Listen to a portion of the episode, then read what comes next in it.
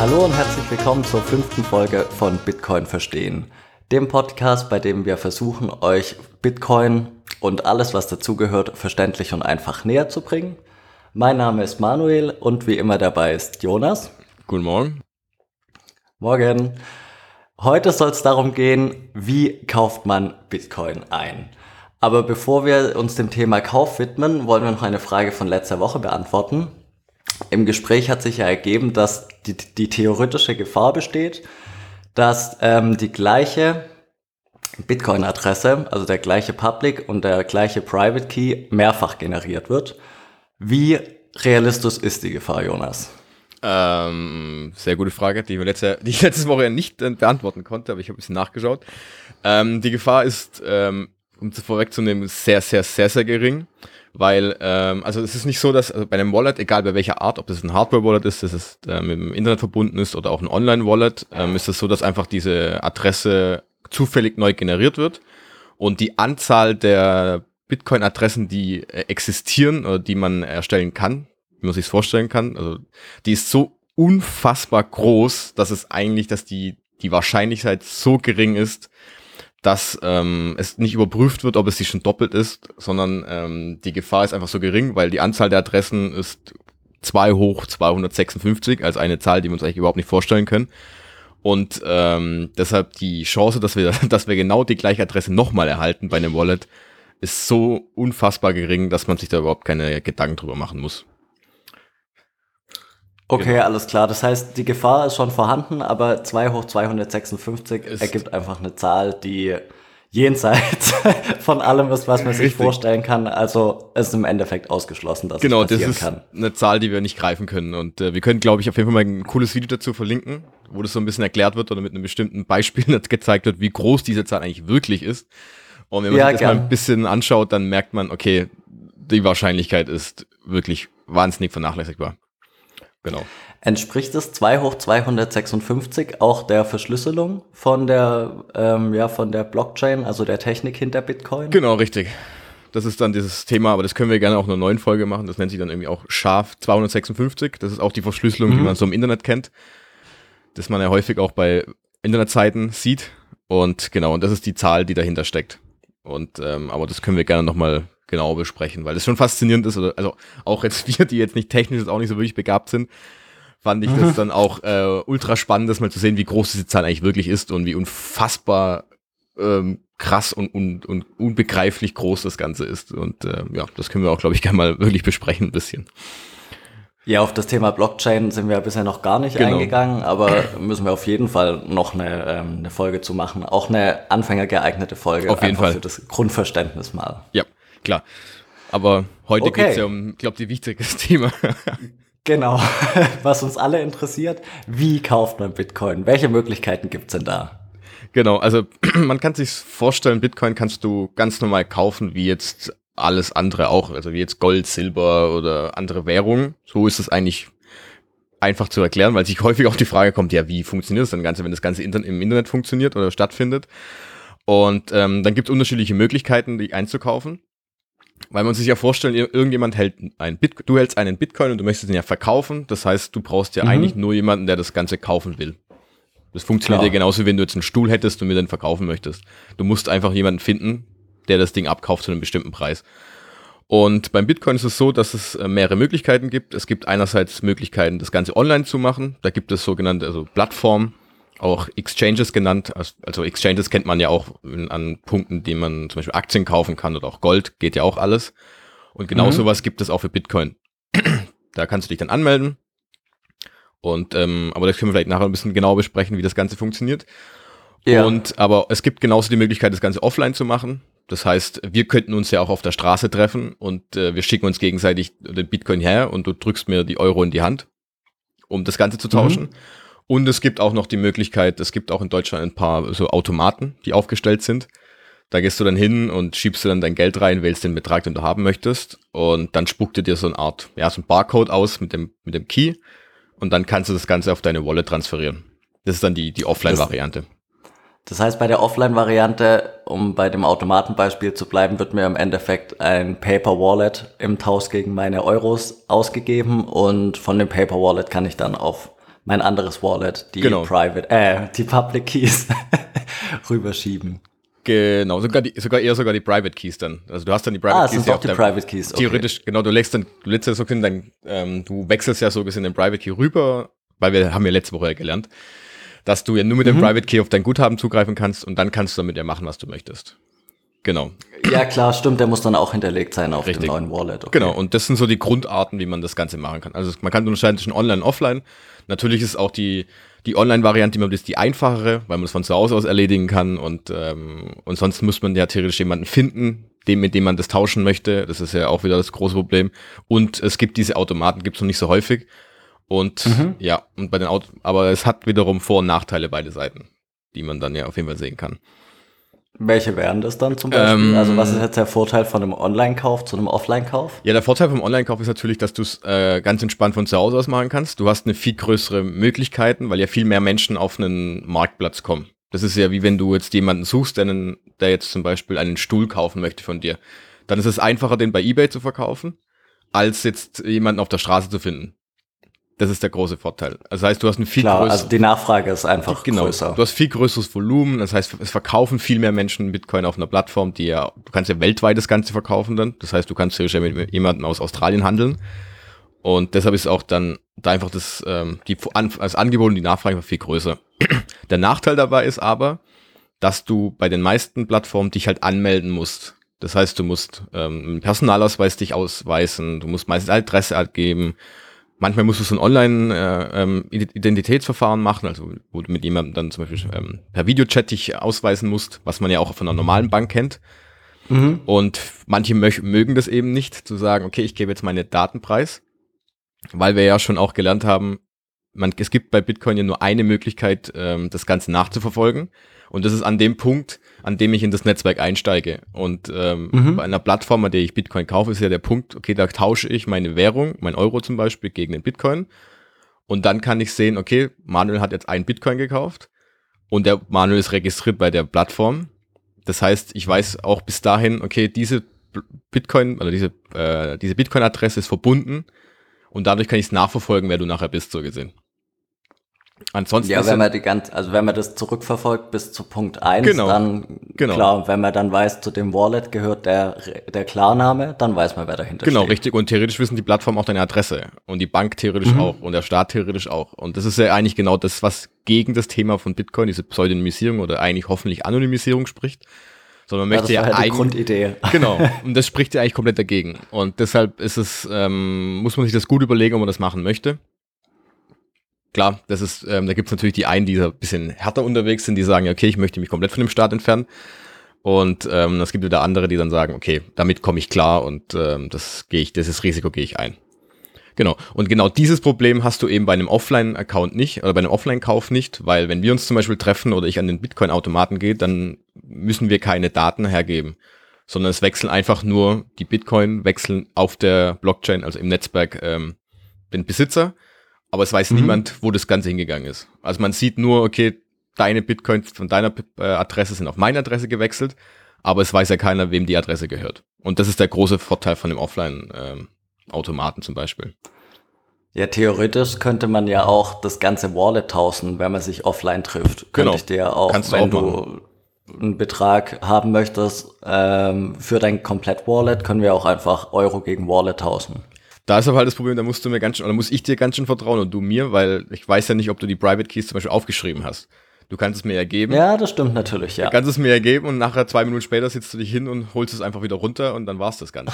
Also theoretisch schon. Ja, das stimmt.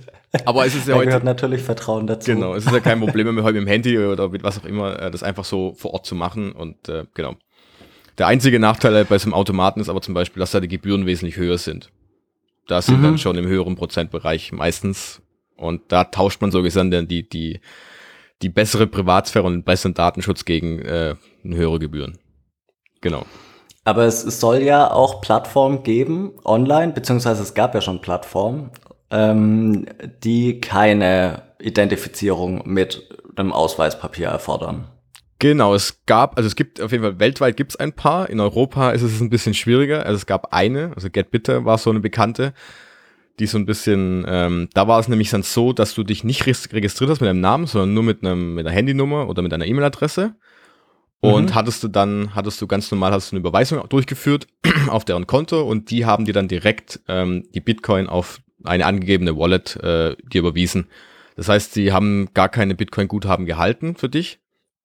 Mhm. Und dort musstest du nicht, dich nicht registrieren. Da kam aber das Problem jetzt dazu, dass die vor drei, vier Wochen äh, schließen mussten, weil die Regularien in Europa so wahnsinnig strikt sind, dass das Ganze nicht mehr fortführbar war. Das heißt, weil die EU natürlich ähm, sehr gerne wissen würde, wer kauft Bitcoin, wegen die Richtung eben Geldwäschegesetz, wo man auch drüber streiten kann, ob das jetzt eigentlich alles ja, richtig ist. Ja, gut, die Gefahr ist natürlich vorhanden. Natürlich, dass klar. Dass das missbraucht wird. Genau, richtig. Und ähm, deshalb gibt es aktuell hier jetzt in der EU keinen, äh, keine Plattform, bei dem das mög bei der das möglich ist. Also das heißt, bei allen Plattformen, die du online gerade benutzen willst, musst du dich ähm, mit deinem Ausweis meistens äh, identifizieren. Klar, es gibt noch ein, zwei Möglichkeiten, die ein bisschen schwieriger sind, aber es gibt keine einfache Variante. Und ähm, aber zum Glück gibt es jetzt hoffentlich in zwei, drei Monaten aus der Schweiz gibt es zwei Projekte. Da wird es dann möglich sein. Die planen also eine, einfach eine App zu, ähm, zu erstellen oder zu entwickeln, bei der du dich dann auch wieder nur ganz normal ohne Namen, ohne alles anmelden kannst. Dann machst du eine Überweisung darüber und hast automatisch dann deine Bitcoin auf deinem Wallet und das ist natürlich der, so soll es eigentlich auch ablaufen nachher. Wobei man auch da sagen muss, dass es ja für die Bank trotzdem ein Stück weit zumindest nachvollziehbar ist, wohin das Geld geht. Genau, richtig. Andererseits weiß die Bank natürlich nicht, an welches Wallet es äh, dann wieder überwiesen wird. Aber sie wissen zumindest, dass der Käufer, also ich, ihr Kunde, dass ich Bitcoin bei der und der Firma gekauft habe, aber auf welches Wallet dann der entsprechende Betrag in Bitcoin überwiesen wird, weiß die Bank natürlich trotzdem. Genau, nicht. richtig. Aber das ist halt das Problem, dass es halt online gar nicht anders geht. So müsstest, also müsst, ja, du musst ja. ja irgendwie eine Überweisung machen mit deinem Euro und das geht leider halt aktuell nur über ein Bankensystem. Genau. Das ist ja aber ein generelles Problem, in Anführungszeichen, richtig. wenn man es so sehen möchte. Das genau, ist ja nicht nur hier den Bitcoin betreffen, sondern egal, wohin ich Geld überweise, wegen was, weiß die Bank immer, wohin mein Geld geht. Genau, richtig. Und ähm, aber da kann man jetzt nochmal, wenn man gerade dabei sind mit den Themen, dass es zwei unterschiedliche Varianten an Plattformen gibt.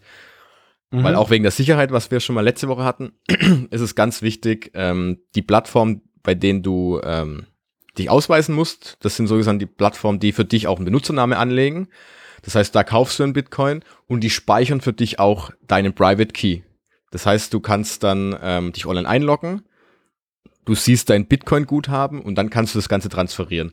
Das heißt, in dem Fall besitzt du diesen Private Key nicht selbst, sondern die halten den ganzen für dich und du hast nur äh, Zugriff auf das Guthaben mit deinem eigenen Passwort zum Beispiel. Hat natürlich den großen Vorteil, du kannst von überall drauf zugreifen, du kannst sofort verkaufen wieder, wenn du möchtest. Hat aber den ganz, ganz, ganz, ganz großen Nachteil, dass ähm, die eben mit dem Guthaben theoretisch machen können, was sie wollen. Das heißt, wenn die zumachen, kommst du nicht mehr an dein Guthaben ran. Wenn sie angegriffen das sind wir werden, dann wieder bei den Online-Wallets, oder? Genau, richtig, genau. Das ist die machen, haben so gesehen ein Online-Wallet, die verwalten für alle Kunden so gesehen die Bitcoin, die online sind und stellen natürlich ein riesiges äh, Angriffsziel für Hacker dar. Das heißt, die Hacker müssten theoretisch ja nur einen Server angreifen und dazu die, ähm, die Private Keys bekommen und zack hätten sie alle Guthaben von allen Kunden von der ganzen Plattform. Deshalb ist der größte Punkt, den man wirklich lernen muss, immer die Bitcoins so schnell wie möglich von diesen Plattformen runternehmen auf ein eigenes Wallet. Ob es ein Hardware-Wallet ist oder ein Mobile-Wallet, das ist dann erstmal egal. Aber runternehmen, damit du wirklich im Besitz deiner eigenen Private Keys bist. Das ist der größte Grundsatz, den man am Anfang auf jeden Fall lernen muss. Weil ähm, es gab schon. ja. Im Moment gibt es dann keine andere Möglichkeit, wenn es noch, äh, zumindest in, in der EU, keine genau. Plattform gibt, wo man einfach überweist und Bitcoins dafür bekommt, dann ist man im Moment darauf angewiesen, Plattformen zu nutzen, die das eben so handhaben. Genau, man richtig. muss halt daran denken, dass man seine Private Keys, seine Private Keys dann ähm, sehr zeitnah auf sein eigenes, im besten Fall Hardware-Wallet zieht. Genau, richtig. Also genau. Also es geht ja nur darum, dass man ähm, darauf achtet, dass man das nicht drauf liegen lässt. Es gibt halt viele, die es drauf liegen lassen und dann hast du halt eine Gefahr. Wenn du es natürlich jetzt dort kaufst und die nächsten halbe Stunde direkt schon wieder runterziehst, ist natürlich deine, deine, die Wahrscheinlichkeit, dass das passiert, viel, viel geringer. Aber es gibt viele Menschen leider, die es immer noch drauf liegen lassen, wochenlang und dann natürlich gibt es eine große Gefahr. Und darauf sollte man Gut, es ist halt auch komfortabler, wenn man sich anmeldet, Euro überweist, Bitcoin dafür bekommt und dann war's das. Dann äh, Klar. Naja, es ist halt einfacher, als wenn man noch den zweiten oder vielleicht sogar einen dritten Schritt gehen möchte, wenn man noch Natürlich. eine Wallet dazwischen schalten möchte oder irgendwas Klar. in der Art. Genau. Aber wie gesagt, das, was wir, glaube ich, in der ersten oder zweiten äh, Folge mal angesprochen hatten, das sind die großen Angriffspunkte, die man so in den Medien immer liest, dass äh, 50 Millionen Bitcoin an, äh, geklaut wurden. Das geht da nicht ums Netzwerk, sondern es geht genau um diese Punkte, dass so eine Plattform angegriffen wurde und dann eben Bitcoin entwendet wurden. Und daher kann man, muss man sich eben in dem Bereich selbst schützen. Wenn man jetzt aber Bitcoin eher dazu verwenden möchte, von der hohen Volatilität zu profitieren, sprich, äh, wenn man aktiv handeln möchte, dann ist es natürlich einfacher, seine Bitcoins auf so einem Online-Wallet zu lassen, oder? Weil sonst hat man ja immer den Zwischenschritt wieder, ich muss es hinüberweisen und wieder zurücküberweisen von meinem Offline-Wallet auf mein Online-Wallet, um dann eben schnellstmöglich handeln zu können, wenn man eben von den Kursschwankungen profitieren möchte. Klar, genau. Also deshalb gibt es ja auch diese unterschiedlichen Wallet-Arten, die einerseits ja, die einen sind flexibel, aber umso flexibler etwas ist, umso unsicherer ist das Ganze. Deshalb kannst du mhm. das ja theoretisch auch vorstellen wie, wie ein, ein Geldbeutel. In deinem Geldbeutel hast du ja auch immer nur, je nachdem wie viel Vermögen du hast, 50 bis 100 Euro oder sowas, dass du ja schnell ausgeben möchtest, was eben auf deinem, auf deinem Girokonto liegt. Aber Sachen, die du jetzt sich, und das kannst du ja vergleichen zum Beispiel mit so einem Online-Wallet dann oder mit einem Mobile-Wallet, wo du es halt relativ schnell bewegen kannst. Und Sachen, die du längerfristig anlegst, legst du ja auch eher aufs Festgeldkonto oder aufs Tagesgeldkonto. Und das ist dann zum Beispiel ein Hardware-Wallet. Das ist natürlich viel unflexibler, dafür wesentlich sicherer. Mhm. So kann man sich das Ganze auch vorstellen, ja. Okay, also man erkauft sich die Flexibilität durch ein niedrigeres Maß an Sicherheit. Genau, richtig. Und das muss man sich auf jeden Fall bewusst machen. Okay, und ähm, wir haben jetzt ja schon mehrfach gehört, es gibt Exchanges, wo man die kaufen kann, diese Bitcoins. Gibt es da speziell Exchanges, die du schon getestet hast oder die du empfehlen kannst? Ähm, also es gibt einige, ja, die auch ein bisschen, also ich habe immer natürlich gerne Bitter benutzt, geht ja leider jetzt nicht mehr, deshalb äh, bin ich gerade auch so ein bisschen am Zweifeln, was man genau benutzen kann. Aber es gibt ein paar auf jeden Fall, die ich auch selbst benutzt habe. Also es gibt Bitcoin.de ist, glaube ich, so das bekannteste, das, die sitzen in Deutschland. Mhm. Da kannst du dich ganz anmelden. Die sind, glaube ich, auch sta bisschen staatlich reguliert, wenn man darauf achten möchte. Dann gibt es Bitpanda, die sitzen in Österreich. Das ist auch eine, eine Plattform. Und dann gibt es so ein ganz großes, das ist kraken.com. Die sitzen in den USA. Das sind so die bekanntesten. Also man sollte sich das Ganze mal genau angucken und äh, bisschen einfach auch drüber recherchieren, was man so, also wie der Klassiker eben zu sagen, okay, ich recherchiere im Internet mal ein bisschen danach, welchen welche ähm, Geschichten gibt es darüber? Welche Bewertungen gibt es? Gibt es irgendwelche schlechten Nachrichten darüber? Ähm, will ich, möchte ich gerne das Ganze auf Deutsch haben? Sieht das Ganze vertrauensvoll aus? Also man soll das selbst ein bisschen ein eigenes Gefühl dafür entwickeln und einfach zu schauen, okay, womit äh, fühle ich mich denn wohl? Und dann gucken, okay, passt das Ganze. Also wir packen, können wir die Links gerne mal unten reinpacken. Und ähm, es gibt auch ein paar andere größere Berichte darüber noch, welche genau ähm, man vielleicht verwenden kann und welche, worauf man achten sollte. Aber ähm, genau, da kann man sich ein bisschen das Ganze mal anschauen. Und die habe ich teilweise auch selbst getestet, also Bitpanda auf jeden Fall. Aber man muss ich eben bei allen erstmal ausweisen. Und das ist für mich so mal so ein großer Punkt, der mich erstens einfach nervt, weil es ein Riesenaufwand ist nochmal. Und ähm, ja, aber ich würde auf jeden Fall sofort wieder wechseln, wenn, äh, wenn es eben was Neues rauskommt. Genau. Das heißt, im Moment ist es halt notgedrungen so, dass du eben eine der drei Plattformen für dich nutzt. Genau. Aber sobald es wieder einen Anbieter gibt, der anders funktioniert, sprich ich überweise Geld von meinem Konto auf deren Konto und bekomme Bitcoins, ohne dass ich ein Online-Wallet zwingenderweise dazwischen geschaltet bekomme, würdest du sofort wieder wechseln. Auf jeden Fall. genau. Okay. Na gut. Und vielleicht noch ein Tipp zum Schluss. Wie würdest du investieren oder kann man sagen, wie man am besten investiert in Bitcoin? Oh, ja. Also ähm. ist, es, ist es besser ähm, abzuwarten, bis der Kurs fällt oder ist es vielleicht besser, einen Sparplan zu haben? Da, die Streitigkeit gibt's ja auch äh, an der Börse. Wenn man da handeln möchte, gibt's ja auch manche, die sagen, so ein Sparplan reduziert das Risiko. Die Leute, die lieber einmal kaufen, sagen, ein Sparplan nimmt einem Chancen und es ist viel besser, wenn man einmalig investiert ist das ähm, im Bitcoin-Markt genau gleich oder gibt es mm. da eine andere Herangehensweise? Eigentlich ist es genau gleich, denke ich mal, dadurch, dass ja der Preis schon verdammt stark schwankt, noch viel, viel stärker mhm. als im Aktienmarkt, ist es eben die, da streiten sich, glaube ich, wahnsinnig viel darüber, weil natürlich könntest du, wenn du mit, wenn du einmalig mehr investierst und dann natürlich genau den äh, diesen ähm, den, den Kursfall äh, triffst, hast du natürlich größere Chancen. Aber ich denke persönlich würde ich immer einen Sparplan nehmen, das heißt einfach wöchentlich oder monatlich, je nachdem, wie viel Geld man ein, äh, investieren möchte, das Ganze laufen zu lassen. Gibt, ähm, es gibt also ein paar Plattformen, von denen, äh, glaube Bitpanda hat sogar einen Sparplan, den man sich einrichten kann. Das heißt, da kann man mhm. dann sagen, okay, wöchentlich möchte ich 25 Euro investieren zum Beispiel. Ähm, das ist vielleicht auf lange Sicht verliert man mal vielleicht ein bisschen was davon, weil man natürlich nicht immer den Boden trifft und auch nicht immer sofort den äh, Kursverfall mitnimmt. Aber es, erstens ist es automatisiert dann.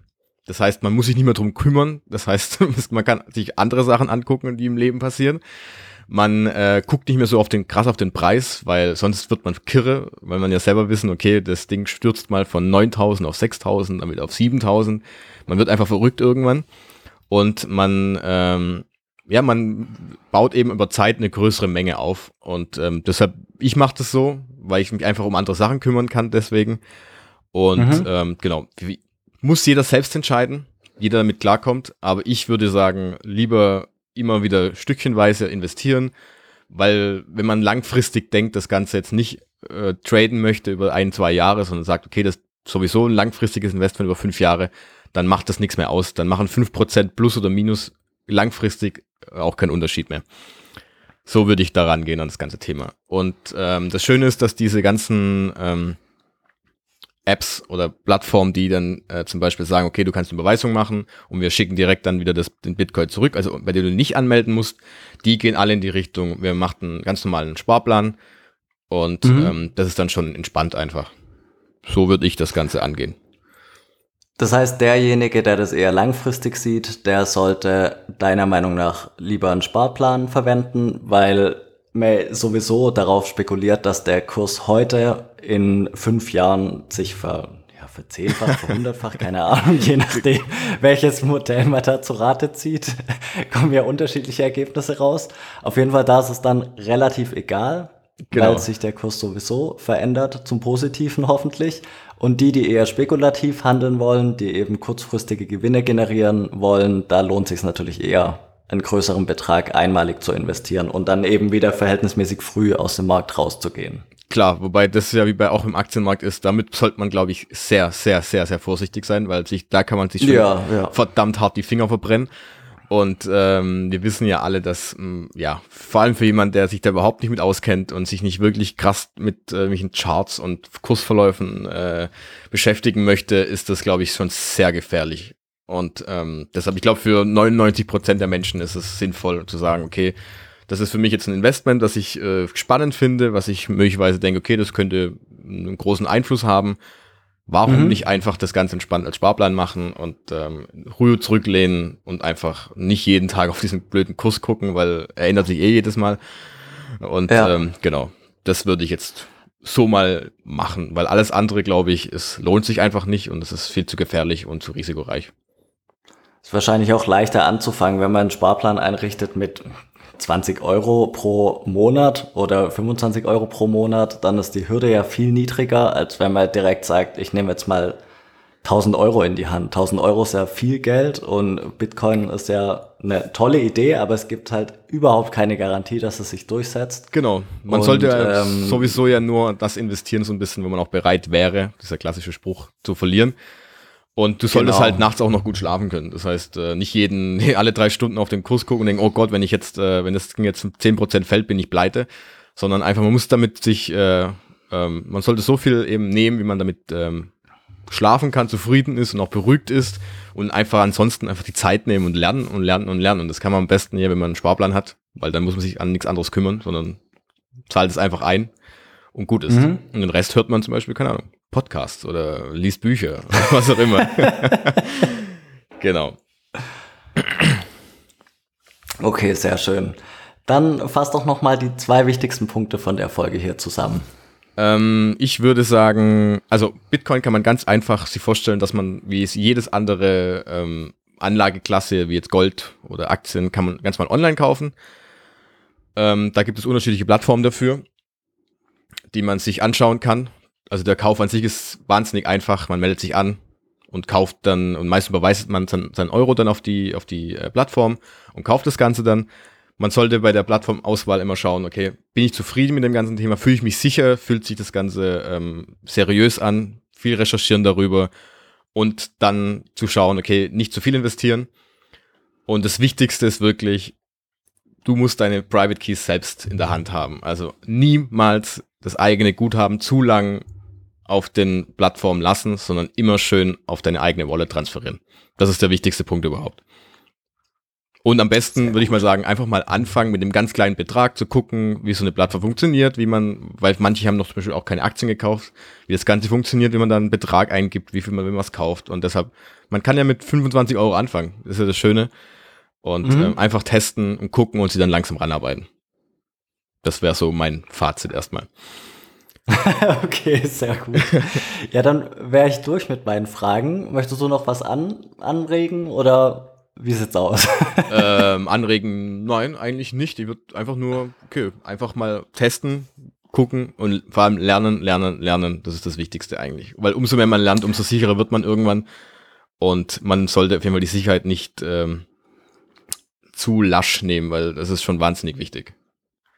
Ja, wir werden natürlich berichten, sobald es dieses Unternehmen genau. oder eins der beiden Unternehmen aus der Schweiz gibt, wie das dann abläuft, wie das heißt ähm, und ob und wie es funktioniert. Aber bis dahin gibt's eben in Europa nur bitcoin.de und bitpanda, wenn ich dich richtig verstanden habe. Richtig, genau. Und das zeigt dir wiederum, okay, wie, wie krass unsere Bürokratie eigentlich in Europa gerade funktioniert. Was ja auch so ein Punkt ist, den man sich mal ein bisschen durch den Kopf gehen lassen kann.